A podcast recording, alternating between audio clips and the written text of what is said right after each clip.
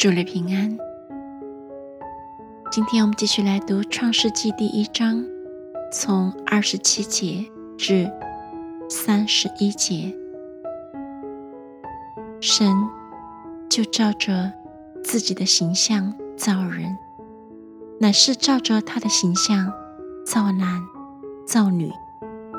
神就赐福给他们，又对他们说：“要生养众多。”遍满地面，治理这地，也要管理海里的鱼、空中的鸟和地上各样行动的活物。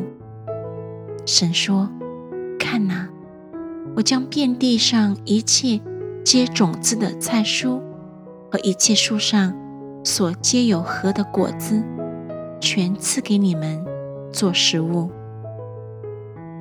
至于地上的走兽和空中的飞鸟，并各样爬在地上有生命的物，我将青草赐给他们做食物。